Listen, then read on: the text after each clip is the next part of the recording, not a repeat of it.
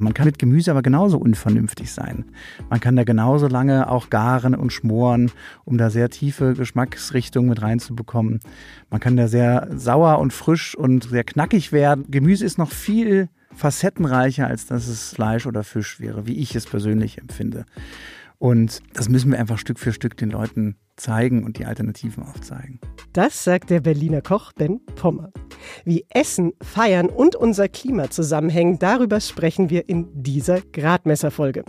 Und damit wir klimafreundlich feiern können, hat euch Ben Pommer auch ein Rezept für die Feiertage mitgebracht. Der Gradmesser ist der Klimapodcast des Tagesspiegels. Ich bin Ruth Ziesinger. Nach der Werbung geht's los. Ich wünsche euch viel Spaß.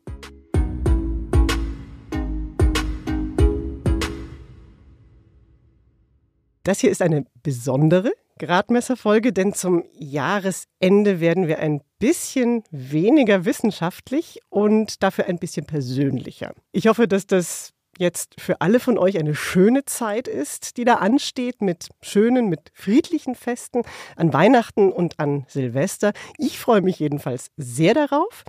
Und weil zum Feiern für mich jedenfalls, neben lieben Mitmenschen ganz unbedingt auch gutes Essen dazu gehört, sprechen wir in dieser Gradmesserfolge übers Essen. Denn wie wir essen, hat nicht nur viel mit unseren Gefühlen, unserer Tradition zu tun, sondern auch mit unserem Klima. Vor allem, wenn wir Fleisch essen. Und wie wir jetzt Spaß am guten Essen haben und gleichzeitig freundlich zum Klima sein können, beziehungsweise wie er das macht, das erklärt uns jetzt der Berliner Koch und ich hoffe, ich sage das jetzt richtig, Geschäftsführer des Brauhauses Berlo, Ben Pommer. Ja, alles in Ordnung. Schönen guten Tag. Danke für die Einladung. Wunderbar. Schön, dass Sie da sind. Ben Pommer, Sie sind jetzt 39 und dass Sie Koch werden, das hat sich gar nicht so unbedingt abgezeichnet. Sie haben nämlich nach dem Abi erstmal Betriebswirtschaft studiert. Mhm. Sie haben dann aber zwischendrin irgendwann mal aufgehört und Sie haben eine Kochlehre gemacht. Warum? Was bedeutet das Kochen für Sie? Das Kochen ist für mich ein ganz wunderbares Handwerk, mit dem man ganz viele Menschen glücklich machen kann, wenn man es versteht und den Zeitpunkt auch richtig einschätzen kann. Mhm. Es gibt ja für jeden Zeitpunkt das richtige Essen und auch die richtige Begleitung.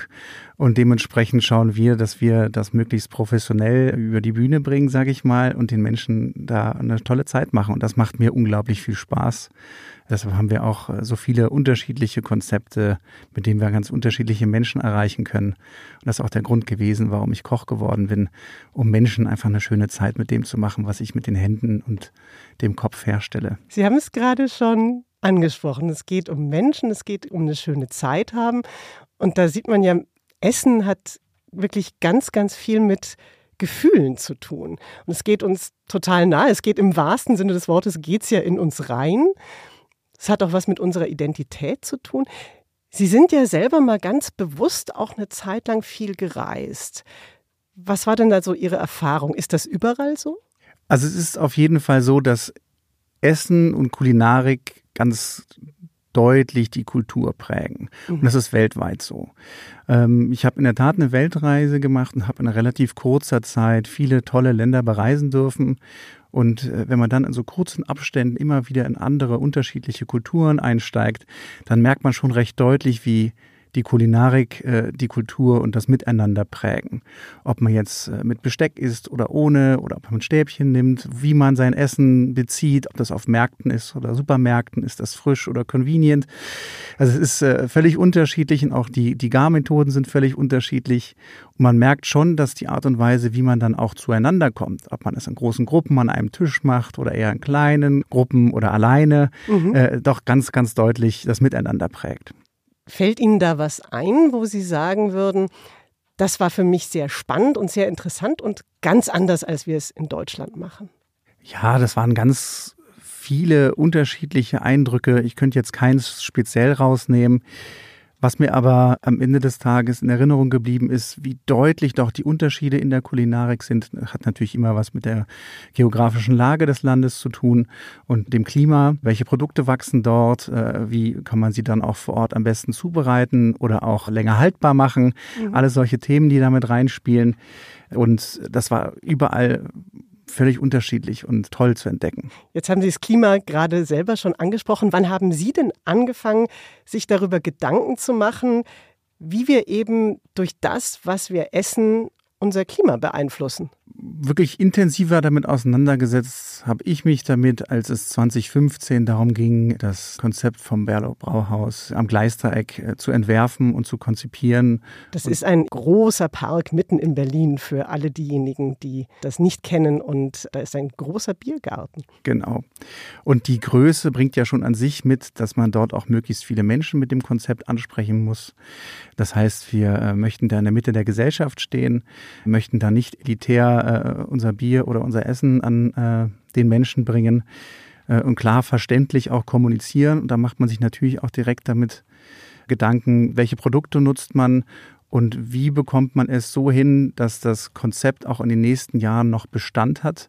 Gerade Brauhausküche ist ja klassischerweise sehr fleischlastig. Mhm. Und genau da wollten wir gegenarbeiten. Einfach weil uns zu dem Zeitpunkt schon bewusst war, dass äh, der Fleischkonsum natürlich ein CO2-Treiber ist und wir dementsprechend Alternativen aufzeigen mussten.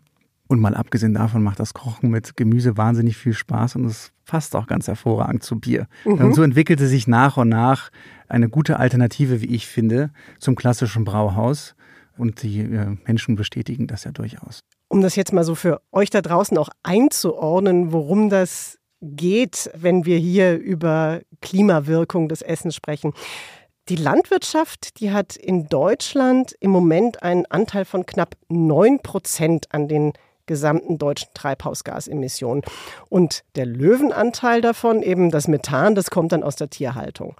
Und dazu kommen dann nochmal wirklich hohe Emissionen aus trockengelegten Mooren, auf denen dann heute zum Beispiel auch die Kühe weiden. Und wenn wir dann dazu nochmal die Emissionen rechnen, die aus Transport, aus Lagerung, aus Handel und so weiter mit dazukommen, dann landen wir schlussendlich bei ungefähr 20 Prozent Treibhausgasemissionen, die von nur in Deutschland hergestellten Lebensmitteln stammen.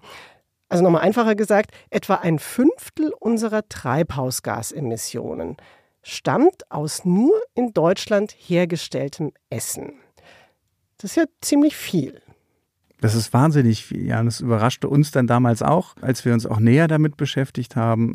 Wir haben mit der Brauerei auch unseren Fußabdruck äh, messen lassen. Und CO2-Fußabdruck. Genau, um mal äh, zu schauen, wo stehen wir eigentlich, äh, welche Dinge können wir schneller angehen, welche Dinge brauchen eine konzeptionelle Neuausrichtung der Produktion.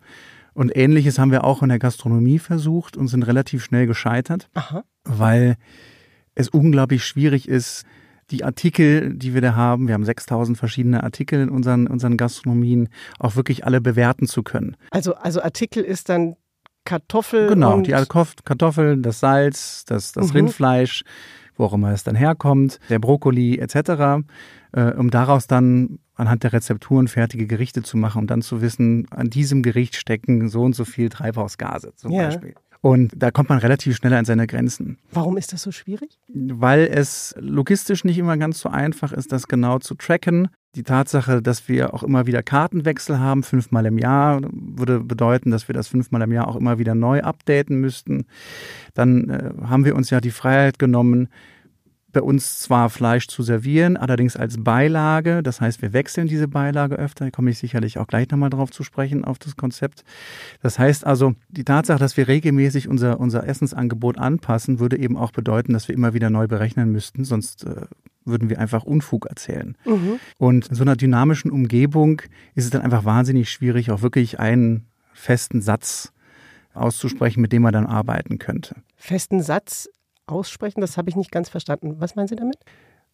Naja, was kostet jetzt zum Beispiel, wenn wir in Treibhaus oder in Emissionen sprechen, eines dieser Gerichte. Das mhm. wechselt, wie gesagt, alle vier bis sechs Wochen. Das müssten mhm. wir immer wieder neu machen. Um dann auch wirklich eine Aussage zu treffen, der eine Lieferant kann gerade nicht liefern. Es gibt ja durchaus logistische Probleme. Das heißt, wir müssen mit dem zweiten oder Drittlieferanten gucken, dann müsste man fragen, wo beziehst du denn jetzt gerade deinen Brokkoli her? Ist das immer noch dort, wo wir es eigentlich haben wollen? Oder fängst du jetzt gerade an, auch zu sagen, du hast Lieferengpässe, deshalb beziehst du dir deinen Brokkoli jetzt plötzlich doch aus, aus Israel? Und da gibt es eben verschiedene äh, Schwierigkeiten und Hürden, um das wirklich dauerhaft trackbar zu machen. Ja. Diese Umgebung des, des Warenbezugs in der Gastronomie ist unglaublich dynamisch. Und da eben eine verlässliche Aussage zu tätigen, die mal sechs Wochen Bestand hat, Mhm. das meine ich mit, wir haben mal einen fertigen Satz, mit dem man dann auch kommunikativ arbeiten kann. Ich muss ja am Ende des Tages das, was wir da machen, auch irgendwie an meine Gäste bringen. Ich muss es ja irgendwie kommunizieren können. Und wenn dann die, die Basis, die Grundlage sich immer wieder ändert, dann Ja. wird es halt schwierig. Aber es war nichtdestotrotz eine spannende Reise, weil wir angefangen haben, uns selber und unsere Produktion besser kennenzulernen.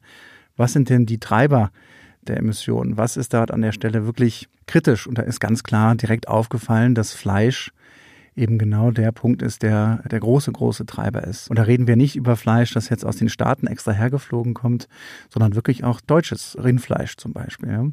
Und deshalb haben wir eben versucht, das mit gutem Gemüse so auszubalancieren, dass wir kulinarisch die Menschen erreichen über gutes Gemüse, über ein gutes, reichhaltiges Angebot und dann Fleisch eben das on top die Beilage ist, die man sich heute mal gönnt. Also Ihnen ist es ja wichtig zu gucken, wie reduziere ich Treibhausgasemissionen. Dann würden Sie sagen, das ist dann auch der Schritt, den Sie gegangen sind, Gemüse in den Vordergrund stellen oder haben Sie noch andere Maßnahmen ergriffen, von denen Sie sagen, ja, das war einfach ganz wichtig oder da sind wir zum Beispiel auch dran, um Treibhausgasemissionen im ganzen Bereich Gastro und Essen und Kochen runterzukriegen. Wir haben viel mit unseren Lieferanten dazu gesprochen, in der Tat. Inwiefern Verpackungsmüll vermieden werden kann, inwiefern Belieferungen optimiert werden können, sodass wir weniger oft beliefert werden, nicht mehr täglich. Aber gerade die Diskussion rund um den Verpackungsmüll ist unglaublich schwierig. Da Mhm. gibt's also äh, Lieferanten, die wirklich ein ernsthaftes Thema damit haben, wenn sie, wenn sie Umverpackungen nicht mehr benutzen. Umverpackung? Sie müssen sich das so vorstellen, ähnlich wie Sie es vielleicht im Supermarkt kennen, ist es so, dass teilweise Gemüse, zum Beispiel ein Bund Spargel, sage ich jetzt mal, nochmal umverpackt ist. Also es ist eine Verpackung, eine Plastikverpackung drum, Mhm. so wie Sie es jetzt vielleicht im Supermarkt kennen. Und dann liegen zehn von diesen Packungen in einer Box und diese Box hat auch nochmal eine Umverpackung. Mhm. Dann liegen zehn von diesen Boxen in einer etwas größeren Box und da ist auch nochmal eine Umverpackung drum. Und so ist dann diese, diese Reihenfolge an Verpackungen, die wir natürlich probieren zu vermeiden. Und dann diese Diskussion zu starten und mit den Lieferanten das auszuhandeln, dass wir keinerlei Verpackung mehr wünschen, sondern am besten dann vielleicht noch Pappe, äh, die dann wieder mitgenommen werden kann, also hochwertige oder, oder wiederverwertbare äh, Verpackungen, wie zum Beispiel Plastikkisten, die ja auch oft genutzt werden, ist eine riesige Diskussion, die anhaltend ist und die auch noch nicht bei allen Artikeln gelungen ist. Es gibt ein paar, die mitmachen. Es gibt auch ein paar Lieferanten, die das von sich aus schon immer angeboten haben und da sehr drauf achten. Aber das Gros zieht da eben noch nicht mit. Das ist ein ganz, ganz wichtiger Faktor für uns. Und der andere Teil ist dann sicherlich nicht äh, wissenschaftlich begründet, sondern eher der Versuch, äh, Menschen Alternativen aufzuzeigen. Also mit Gemüse so lecker, sag ich mal, so kulinarisch anspruchsvoll zu arbeiten, dass unsere Gäste verstehen, dass man nicht zwingend Fleisch benötigt, um bei uns glücklich aufzustehen. Das ist so für uns der erste Schritt, um den Menschen zu zeigen, dass es eben nicht immer so sein muss und dass es durchaus auch ohne gehen kann. Wir bauen ja durchaus auch die Brücke und bieten sehr gutes Fleisch an. Bei uns, wie gesagt, als Beilage, sodass wir die Freiheit haben, diese Dinge auch regelmäßig zu wechseln und da auch mal Dinge aussagen können, wenn eben der Lieferant nicht lieferfähig war. Dadurch bekommen wir Schritt für Schritt Menschen dazu, zu entdecken, wie lecker zum Beispiel eine rote Beete sein kann. Ich war letztens in einem anderen Lokal äh, von Ihnen, das ist Mhm. jetzt relativ neu, ein, das ist ein Gastropub in Charlottenburg. Und da habe ich tatsächlich eben auch sehr leckeres, sehr feines Gemüse gegessen. Und da gab es aber eben durchaus auch eine Reihe von Leuten, die dann Fleisch dazu bestellt haben. Ein komplett vegetarisches Restaurant oder veganes Restaurant, das ist für Sie keine Option? Ähm, zum aktuellen Zeitpunkt nicht. Warum? Das hat einfach damit was zu tun, dass wir keine Menschen ausschließen möchten. Wir möchten ein Ort für alle sein. Äh, da gibt es natürlich ein paar, paar Grenzen, das ist, denke ich, klar. Wenn es dann darum geht, äh, dass Menschen kommen wollen, die andere Menschen ausschließen möchten, dann hört die Grenze da für uns auch oder beginnt die Grenze für uns dann auch ganz klar. Aber im Großen und Ganzen möchten wir ein Laden sein für jedermann. Und äh, das inkludiert eben auch den Fleischkonsum. Und meine Aufgabe als Gastronom ist es, diesen Menschen erstmal zu zeigen, was es bedeutet, sehr gutes Fleisch einzukaufen, wo das dann gegebenenfalls auch herkommt. Wir können dazu auch erzählen, wie es aufgezogen wurde, wie es dann auch geschlachtet wurde, wie der Weg von der Schlachtung zu uns dann äh, stattgefunden hat und wie es dann auch schmeckt, ob man diesen Unterschied auch schmeckt. Das ist der erste Teil. Und der andere Teil ist eben, mit dem Gemüse so gut umzugehen, dass man dann eigentlich das Fleisch fast vergisst dabei. Also vegane Bratwurst wäre keine Option für Sie? Nein, eine vegane Bratwurst ist aktuell keine Option, weil wir äh, schon dann auch gerne mit richtigem Gemüse arbeiten wollen. Mhm. Also ich finde diese äh, Fleischersatzprodukte durchaus spannend. Ich habe auch viele davon schon probiert und wir haben auch, auch darüber gesprochen, ob wir diese mal anbieten möchten bei uns. Haben uns aber dagegen entschieden, weil ich lieber eine gute Alternative aus äh, Sellerie und, äh, und Karotten oder rote Beete anbiete, als dann einem Produkt nachzueifern, das, wie ich finde, als Bratwurst durchaus immer noch ein gutes Produkt ist, wenn das Fleisch dann eben gutes war mhm. oder ist. Ich habe mal auf der Website Statista nachgeschaut und da habe ich eine aktuelle Umfrage gefunden, jetzt zu Weihnachten. Und da sagen tatsächlich 56 Prozent der Deutschen oder der befragten Deutschen, dass Fleischgerichte einfach zu einem festlichen Gericht, zu einer festlichen Mahlzeit dazugehören. Und dann sagen nochmal fast genauso viele, dass Weihnachten für sie ohne Fleischgerichte einfach unvorstellbar ist. Also wirklich unvorstellbar. Ist es für Sie auch so? Und wenn ja, warum? Also würde ich jetzt über das sprechen, was ich historisch so erlebt habe, dann würde ich sagen, ja, kann ich nachvollziehen. Ich kenne aber mittlerweile genug Alternativen und ich glaube, daran fehlt es eben. Klar, wenn man aufwächst mit dem Gänse- oder Entebraten, so wie ich das auch getan habe, dann kennt man das natürlich und verbindet damit eben auch die Gemeinsamkeit und den schönen Abend mit der Familie, hoffentlich. und kennt eben die Alternativen nicht. Ich glaube aber, dass man mit einem tollen Braten aus zum Beispiel Sellerie auch ganz, ganz wunderbare Gerichte äh, kreieren kann, äh, wo man keinerlei geschmackliche Einbußen hat. Weil man genauso tief im Geschmack kochen kann damit, wenn man eben vernünftig damit umgehen kann. Das ist sicherlich ein Prozess, in dem wir uns aktuell befinden. Meine Aufgabe ist es eben, das Stück für Stück aufzuzeigen, so wie ich das zumindest für mich definiert habe. Mhm. Und am Ende des Tages geht es ja um eine Sache, nämlich die Gemeinschaft, mit der man dann am Tisch sitzt und dieses tolle Erlebnis dann teilt. Und wenn das dann am Ende des Tages auch eintritt und man einen schönen Abend hat bei guten Getränken und gutem Essen, dann glaube ich nicht, dass Fleisch der springende Punkt bei der ganzen Unterhaltung ist. Also Sie würden durchaus auch da sagen, es lohnt sich mit Traditionen auch mal zu brechen, auch wenn man sie eigentlich sehr, sehr lieb gewonnen hat. Na, unbedingt. Es geht ja darum, einen schönen Abend mit der Familie zu verbringen oder Freunden oder wem auch immer, netten Menschen, sagen wir es mal so. Und es geht sicherlich nicht zwingend um den Fleischkonsum. Die Alternativen stimmen nur noch nicht. Wenn die Alternative jetzt eben ist, irgendein Convenience-Produkt nochmal kurz irgendwie zu erhitzen und sich damit eben überhaupt nicht auseinanderzusetzen, diesen gleichen Respekt, den da die Ente oder der Gänsebraten erfährt, dem Gemüse zu geben, mhm. dann denke ich schon, dass das eine gute Alternative sein kann. Woher kommt das eigentlich, dass Gerüche und Essensgerüche bei uns so, so viel Emotionen hervorrufen und auch so, so stark mit Erinnerung behaftet sind, dass wir quasi, wenn wir an Weihnachten denken, dann sofort den Gänsebraten riechen? Das kann ich Ihnen leider nicht beantworten. Ich kann nur, ich kann nur vermuten, dass das eben etwas mit den, mit den Situationen zu tun hat, an die man sich dann eben gerne erinnert. Und da ist eben auch dieser Fleischgeruch dann vielleicht auch anhaftend. Für mhm. mich ist es eher, äh, muss ich Ihnen ganz ehrlich sagen, der Keksgeruch. Also ich habe gerade mit meiner Tochter wieder Kekse gebacken, jetzt zu Weihnachten, und äh, das ist für mich der klassische Weihnachtsgeruch zu Hause. Sie haben es gerade gesagt, wir wollen uns ja vor allem wohlfühlen und wir wollen uns mit lieben Menschen gemeinsam wohlfühlen, wenn wir zusammen feiern. Jetzt ist aber so ein bisschen so das Ding Gemüse, das klingt, glaube ich, für sehr viele Menschen auch erstmal furchtbar furchtbar vernünftig und ernst und gar nicht so nach Feiern. Wie kann denn Gemüse Spaß machen?